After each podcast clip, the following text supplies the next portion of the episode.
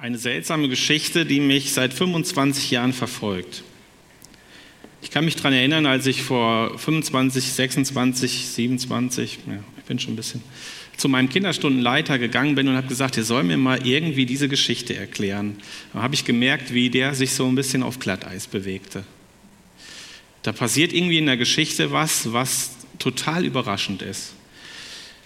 Wir bewegen uns im Finanzwesen. Ein reicher Mann so viel Geld, dass er sich nicht selber um sein Geld kümmern möchte oder macht und kann den Verwalter dafür bezahlen, dass der sich darum kümmert. Und äh, eigentlich leben Verwalter, Finanzleute vom Vertrauen, von der Zuverlässigkeit, von der Gewissenhaftigkeit, mit der sie ihre Tätigkeit ausüben. Und jetzt steht ein Verwalter in dem Ruf, und das ist schon fast das Todesurteil, dass er mit den Finanzen nicht verantwortungsbewusst umgegangen ist, dass er untreu gewesen ist, dass er es irgendwie verschleudert hat, nicht korrekt gemacht hat.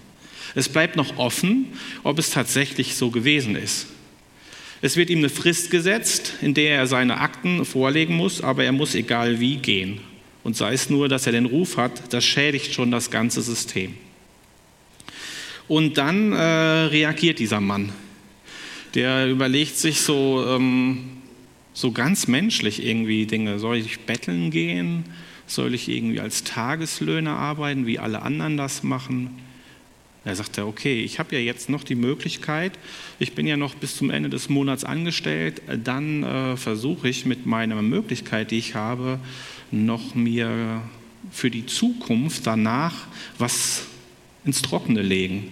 Denn in dem Augenblick, wo ich Leuten, die bei meinem reichen Mann verschuldet sind, ihnen ähm, Schulden erlasse, komme ich vielleicht in die Situation, dass ich eine Hand wäscht die andere darauf zurückgreifen kann. Eine, finde ich, durch und durch unmoralische Geschichte. Und ähm, dann wird komischerweise der Mann für sein Verhalten gelobt. Und das widerstrebte mir und ähm, ja, scheint 25 Jahren immer mal wieder, wenn ich auf diese Geschichte gestoßen bin, fand ich die sehr seltsam.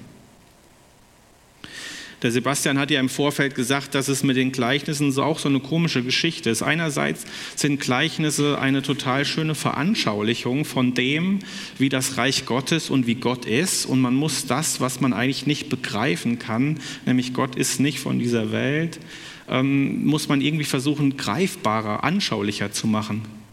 Und gleichzeitig reden wir von einem Geheimnis, das wir nicht vollständig ergründen können. Es ist eine Ermutigung zugleich und trotzdem wird man selbst auch immer in Frage gestellt. Und dieses Gleichnis selber scheint für mich wie ein Haus zu sein, wo es keinen Schlüssel zu gibt und wo man irgendwie schlecht durch Fenster reinschauen kann. Im Vorfeld habe ich mich deswegen gefreut, als wir Sebastian und ich darüber gesprochen haben. Ich habe gesagt, dieses Gleichnis, das sich seit 25 Jahren immer mal wieder beschäftigt, das würde ich mir wirklich mal ernsthaft so mit Alter von 40 anschauen und gucken, was ich so daraus doch vielleicht finden kann, was Sinnvolles ist. Und ich bin auf zwei mögliche Erklärungen gestoßen. Bin gespannt, ob äh, ich heute nur eines schaffe, weil ich äh, mir heute vorgenommen habe, ganz frei zu sprechen. Und dann lasse ich mich schon mal, wie ich das in der Schule kenne, von meiner Intuition leiten. Und die kann schon mal abschweifiger werden, als wenn man sich so an einen, Voll einen Plan hält.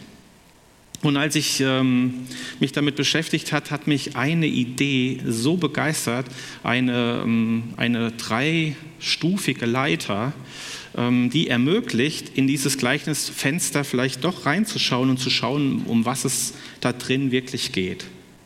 Und diese dreistufige Leiter hat was damit zu tun, äh, was ich vorher noch nie gemacht habe, nämlich ich habe mir die Geschichte vor dem Gleichnis angeschaut.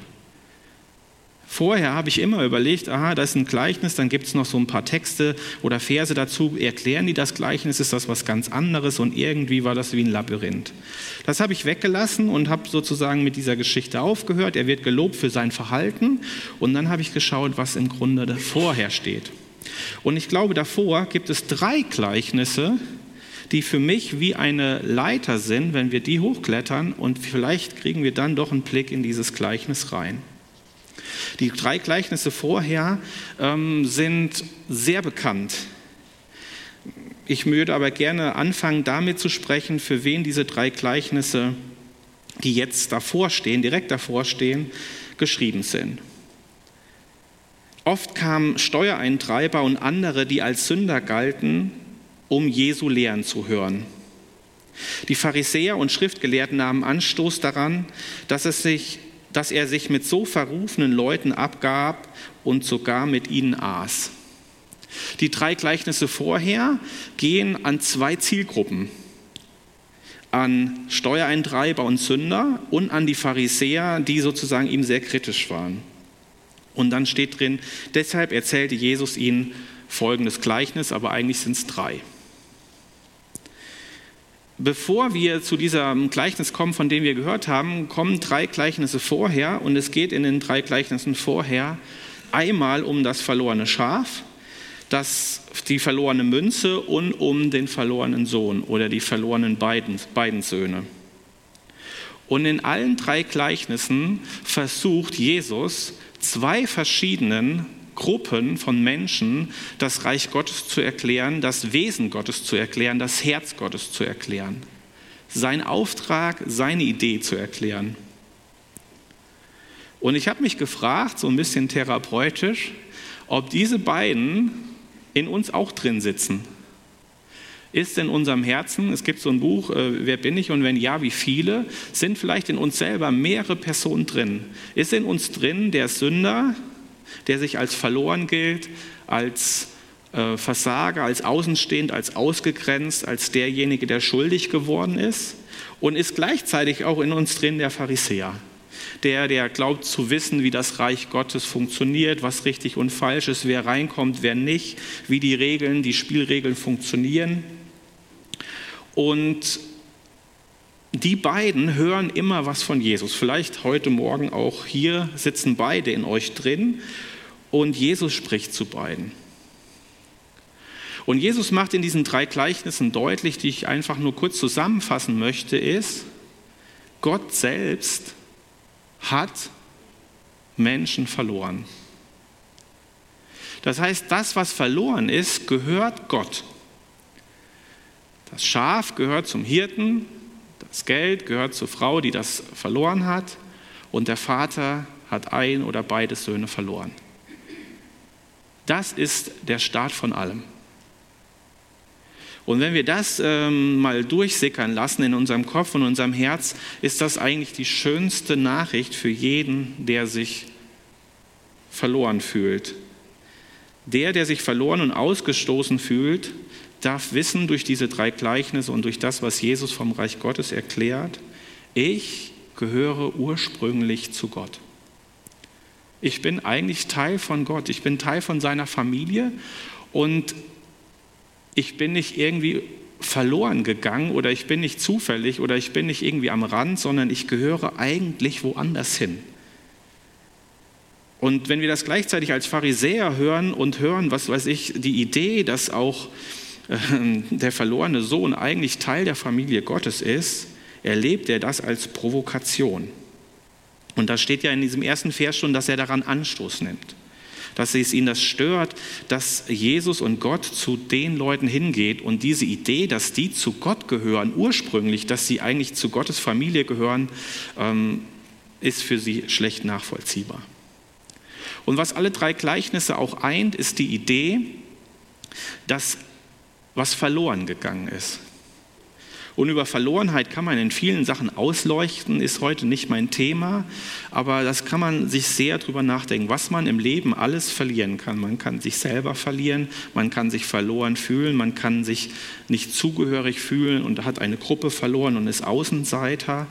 Aber in allen drei Dingen ist es so, dass was verloren gegangen ist, was eigentlich anders sein sollte, was ursprünglich anders gedacht war.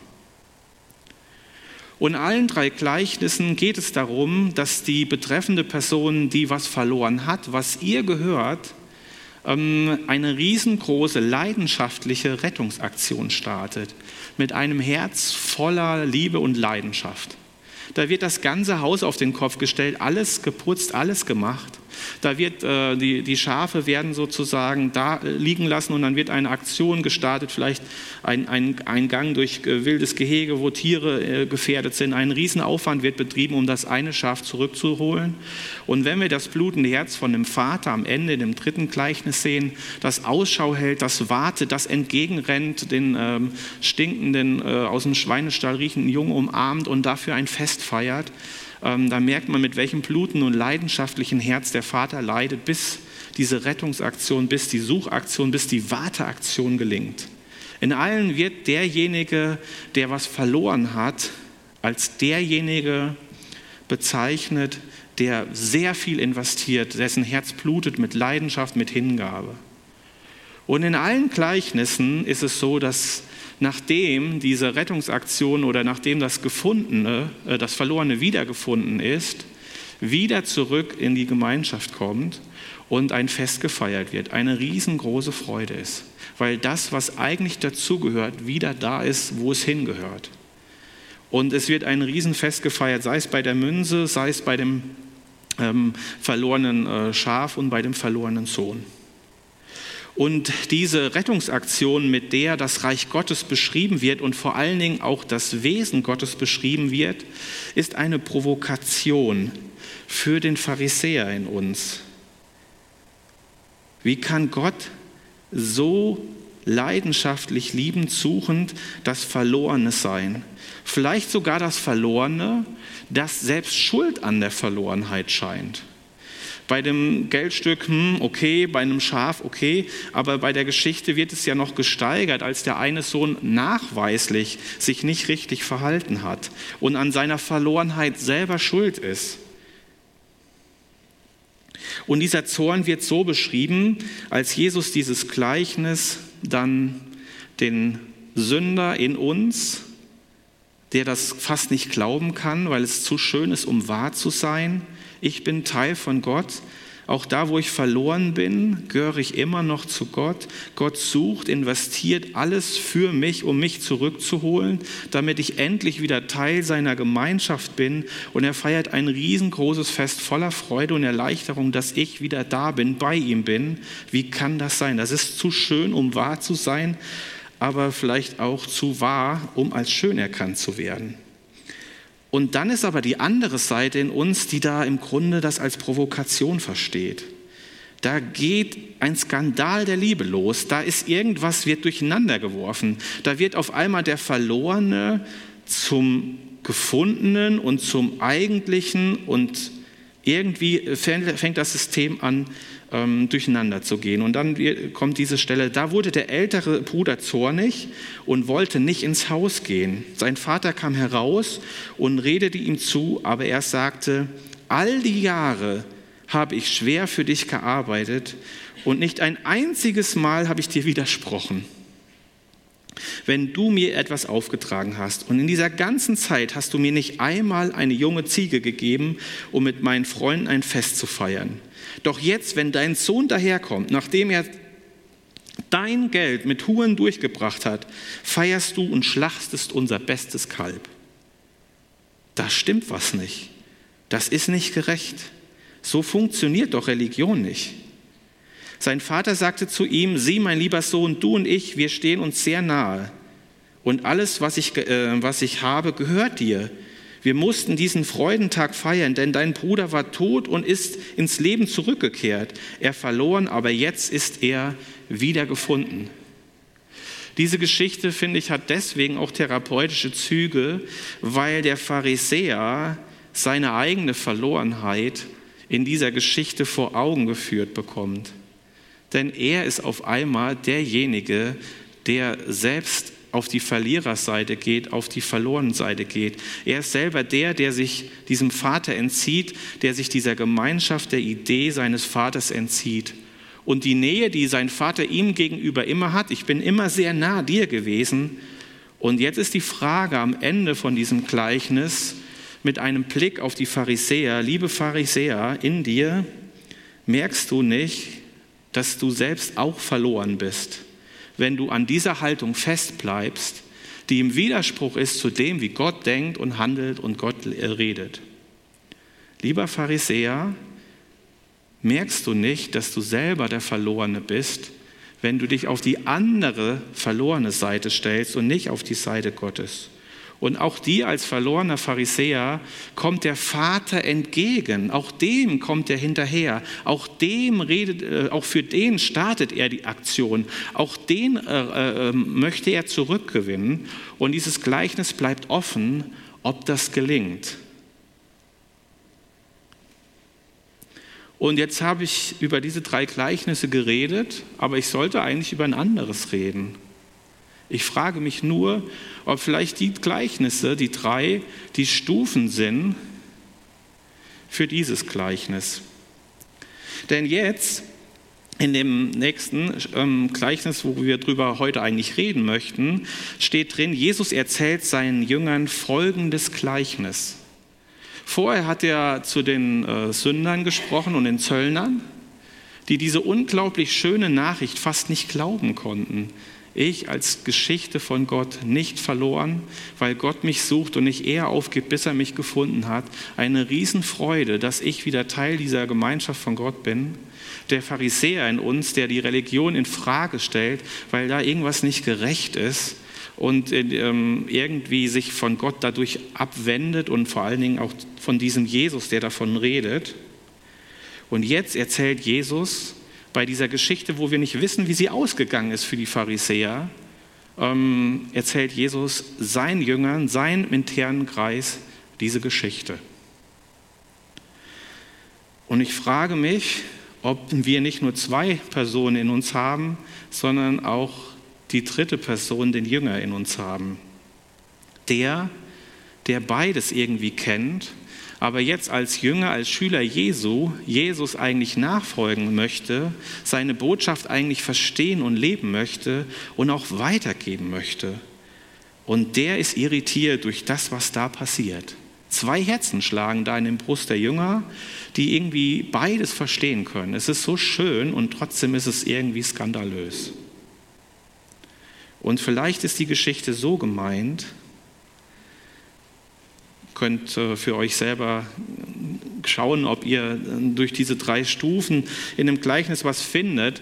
Ich verstehe es für mich so, ähm, dass Jesus im Grunde erzählt, da ist ein ganz reicher Mann, der hat sehr viel, was ihm gehört.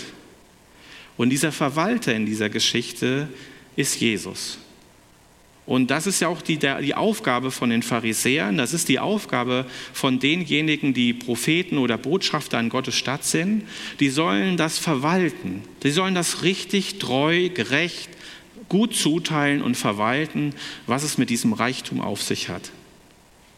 Und da steht dieser Jesus scheinbar in Verdacht, untreu mit dem Reichtum Gottes umzugehen. Da wird Gott auf einmal mit Gottes Reichtum wird Schindluder getrieben. Das werden, dir werden die Perlen unter die Säue geschmissen. Das Geld wird nicht gerecht und korrekt verteilt.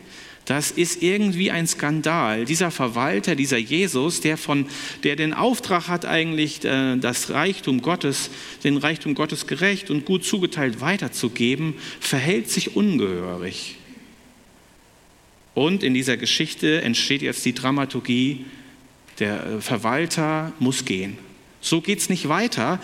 Ähm, am Ende, wenn wir von Jesus weitergehen, ist es ja tatsächlich diese Geschichte, wenn wir sie auf Jesus so übertragen, auch so ausgegangen, dass er wirklich gehen musste. Aber in dieser Geschichte geht dann die Dramaturgie weiter, dass dieser Jesus oder diese Person in Frage gestellt wird. Soll ich aufgeben mit dem, wie ich den Auftrag lebe? Bettler sein heißt aufgeben, andere müssen es weitermachen. Soll ich irgendwas anderes machen, genauso wie andere, die meisten waren Tagelöhner, soll ich wie die anderen das machen? Nein, dieser Person bleibt sich und seiner Aufgabe und seinem Wesen treu und verhält sich jetzt genauso, wie ihm vorgeworfen wird. Und ich glaube, das ist wirklich Jesus. Jesus will in dieser Geschichte deutlich machen, das, was die Pharisäer über mich sagen, das, was mir vorgeworfen wird, das stimmt. Ich bin wirklich derjenige, der den Reichtum Gottes als Schuldenschnitt, als derjenige unter die Menschen bringt. Ich bin wirklich derjenige, der nicht passgenau das macht. Ich bin wirklich derjenige, der nicht treu im Sinne der Pharisäer, das verwaltet, was er hat.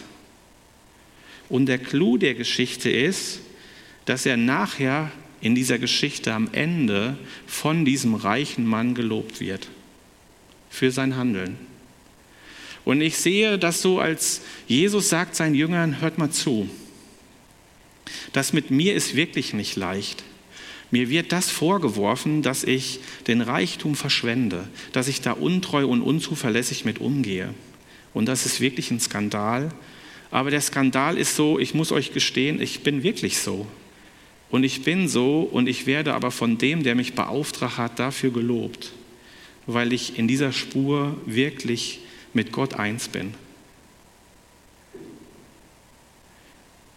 Und ich verstehe diese Geschichte so, dass Jesus seinen Jüngern sagen möchte, dieser Skandal, diese Provokation, dieses Ich verhalte mich nicht korrekt als Jesus, ich gehe mit, den, mit, den, mit der Barmherzigkeit, mit dem Reichtum Gottes nicht sauber um, nicht korrekt um, wie man sich das wünscht und vorstellt, wie das nach Spielregeln funktioniert, will Jesus seine Jünger stark machen und will sagen, genau das ist es.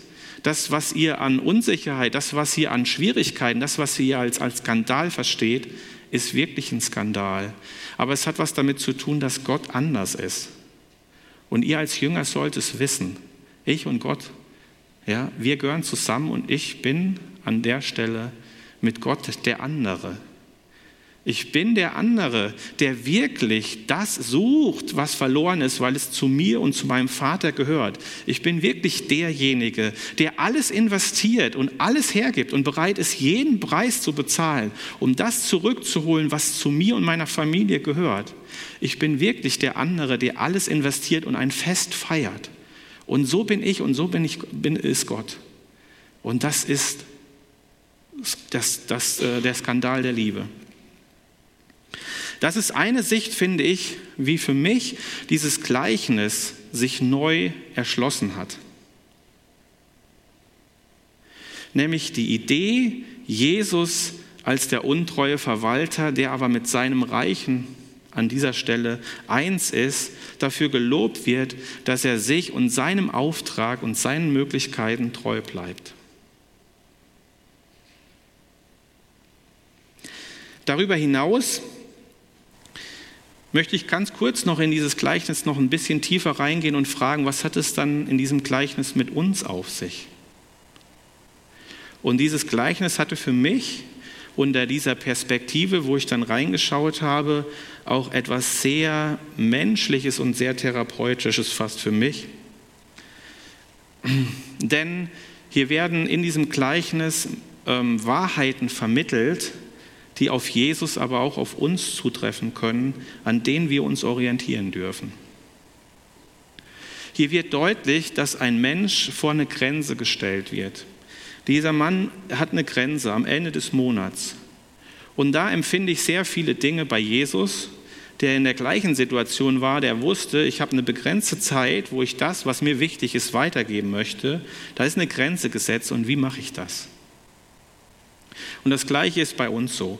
Es geht einmal um die letzte Grenze, die jeder von sich hat, wie im Alten Testament gesagt wird. Bedenke, dass du sterben musst, damit du schlau wirst fürs Handeln, damit du weise wirst. Aber ich denke, auch jeder Tag hat seine Grenze. Und ähm, die Zeit mit meinen Kindern als Kleinkinder hat eine Grenze. Irgendwann ist nicht mehr das Interesse vielleicht von den Kindern so intensiv mit dem Papa was zu machen wie jetzt. Ähm, meine berufliche Situation hat eine Grenze. Ich habe eine Klasse, die habe ich für eine bestimmte Anzahl von Jahren. Das hat eine Grenze. Und jetzt ist die Frage, unser Leben besteht aus dauernden Grenzen, die gesetzt sind. Wie gehe ich damit um? Und da macht diese Person eine Sache richtig. Sie hält inne. Sie wird sich dieser Grenze bewusst und hält inne. Und dieses Innehalten finde ich eine starke Sache, die ich mir für mich nochmal neu mir ähm, annehmen möchte und sagen möchte. Martin Luther wurde mal gesagt, was macht er, wenn er einen besonders stressigen Tag hat? Und dann sagt der Martin Luther, dann bete ich morgens eine Stunde länger. Mir geht es gar nicht um die Anzahl der Gebetsstunden, die wir am Tag machen, aber mir geht es darum, dass sich Martin Luther an dieser Stelle eins bewusst war. Hat ein Tag mit einer Grenze eine große Herausforderung muss davor ein Innehalten kommen, damit ich dann nicht irgendwie ähm, Schwachsinn oder den Tag nicht gut hinbekomme. Und ich glaube, da, das ist das, was ich für mich mitnehmen möchte, auch aus diesem Gleichnis, nämlich dieses Innehalten. Das Zweite ist, dieses Innehalten, da gibt es drei verschiedene Möglichkeiten, mit diesem Innehalten zu reagieren. Das eine ist Bettler sein, das andere ist Tagelöhner sein und das andere ist sich selber treu sein. So habe ich es für mich verstanden. Wir haben, wenn wir einen Tag vor uns haben, eine Situation vor uns haben, eine Lebensaufgabe vor uns haben, eine begrenzte Phase vor uns haben, immer drei Möglichkeiten. Und die eine ist zu sagen, ich bin der Bettler und gib auf. Ich lasse die anderen entscheiden, lasse die anderen machen, bin darauf angewiesen, dass die anderen aus dieser Situation für mich irgendwas rausholen. Die andere Möglichkeit ist Tagelöhner sein, das ist das machen, was die meisten machen. Ja, die meisten Leute waren damals Tagelöhner, irgendwie Betrieb sein, aktivistisch, ähm, das, was andere machen, machen. Oder das dritte ist, zu schauen, was bin ich und was kann ich. Und Jesus war wiederum auch in dieser gleichen Situation. Er hätte bei diesen ganzen Angriffen, bei den ganzen Grenzen, die ihm gesetzt worden ist, aufgeben können, hätte sagen können, komm, dann sollen die Pharisäer selber weitermachen. Oder er hätte sagen können, na gut, dann mache ich was anderes. Aber Jesus ist sich treu geblieben an der Stelle und hat das gemacht, was in seinen Möglichkeiten waren.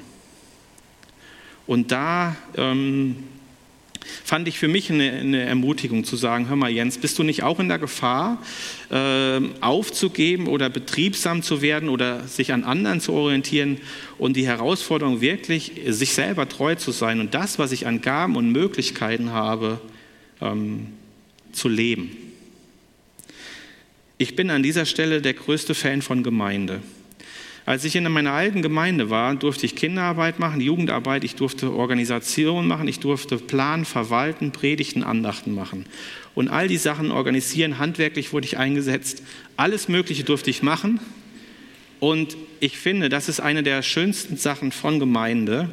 Ich durfte rauskriegen als junger Mensch, was zu mir passt, was, was ich bin und was ich nicht bin. Mir tun Menschen leid, auch ich bin Lehrer, ähm, die so große Schwierigkeiten haben, für sich das zu entdecken. Und weil viele vielleicht auch nicht die Orte haben, wo sie sich in vielen Bereichen ausprobieren dürfen. Ich habe Gemeinde für mich als einen reichen Ort verstanden, wo ich Sachen ausprobieren durfte, Fehler machen durfte, mit mir barmherzig umgegangen ist. Bis heute ist das ja so. Und ähm, ich aber das dann machen durfte, wo ich mir selber treu bin. Ähm, mein, mein, Herz blutet als Lehrer, wenn ich äh, Schüler sehe, ähm, die, was, die, die da nicht, nicht wissen, was sie machen sollen, oder welche, die was machen, weil sie denken, sie würden mehr Geld verdienen, oder in die Firma von ihrem Papa gehen, weil der Papa sich das gewünscht hat. Das Blut, da muss ich sagen, vielleicht ist das auch ein bisschen ein Teil von der Berufung Gottes für mein Leben, dass ich gerne Leuten helfen möchte, ihren Platz im Leben zu finden, vielleicht auch in der Schule. Und mir tut es so leid. Ich war vor ein paar Wochen mit den Kindern bei Möbel Zimmermann, da kam eine Oma vorbei, die hat so toll mit den Kindern, mit ihrem Enkelkind ist umgegangen. Da bin ich zu ihr hingegangen und habe gesagt, kann man Sie nicht irgendwie mieten, engagieren? Sie machen das so toll, wer würde ich mich freuen?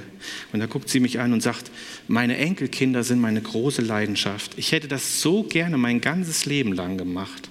Aber meine Mama hat gesagt, pass nicht auf auf die Kinder von anderen Leuten und bin deswegen Verkäuferin geworden.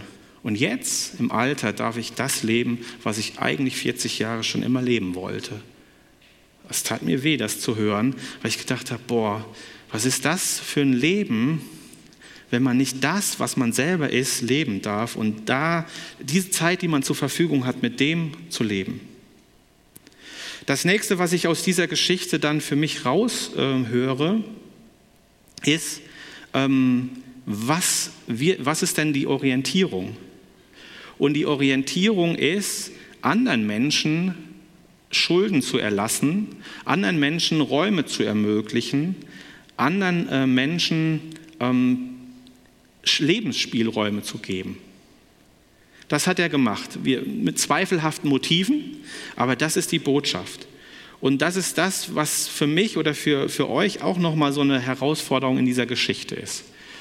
Ja, wenn ich für mich verstehe, ist, dass Gott von mir möchte, dass ich innehalte, über die Begrenztheit von Lebenssituationen nachdenke, mich entscheiden kann zwischen aufgeben, irgendwas machen, was andere machen, erwarten oder der sein, der ich vor Gott sein darf.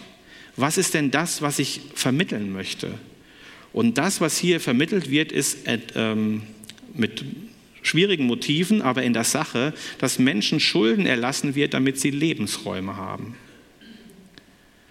Und die Frage ist, in dieser begrenzten Zeit, ich als Vater vom Jonathan, in dieser Kleinkindphase, als Lehrer, an einem Tag in, in, Beziehung zu Freunden, zu meiner Ehefrau, wie kann ich einen Tag gestalten, in dem ich Leuten Lebensräume ermögliche, in dem ich Leuten Lasten abnehme, in denen ich Leuten die Möglichkeit gebe, wieder Gestaltungsspielraum im Leben mehr zu haben.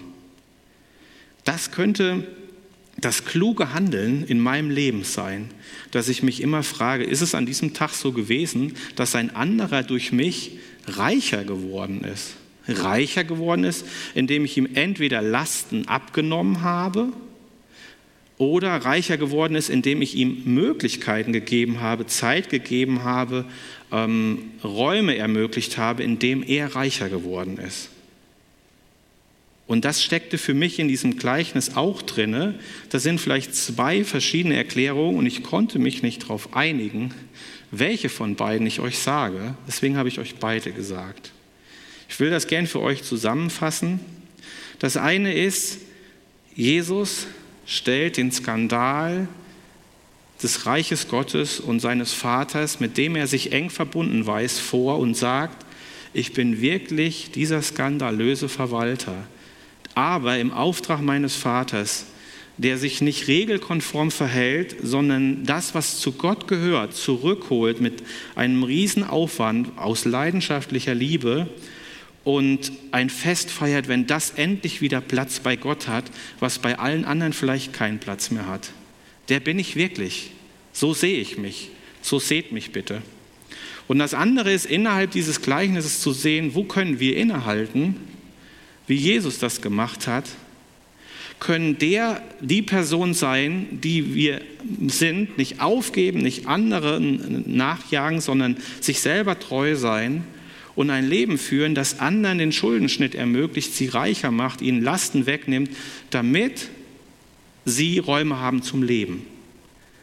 Und dieses Gleichnis hat ja eine Provokation. Hier macht das ja einer aufgrund von Egoismus. Er möchte nachher es besser haben und manipuliert vielleicht, ja. Aber ich frage mich, ich möchte es gerne an der Stelle brechen und sagen, vielleicht bekommen wir, auch wenn das nicht unser Hauptmotiv ist, auch wieder was davon zurück.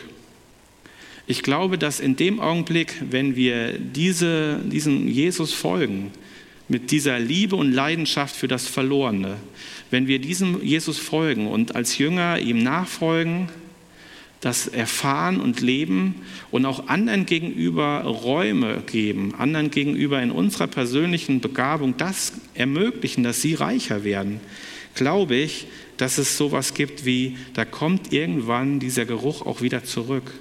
Dann werden Menschen, die von uns mit reicher geworden sind, Räume bekommen haben, Gestaltung, Lasten abgenommen haben, vielleicht anders durchs Leben gehen, im Kleinen und irgendwann sind wir auch diejenigen, die davon wieder leben und profitieren, wo wir anderen Räume ermöglicht haben.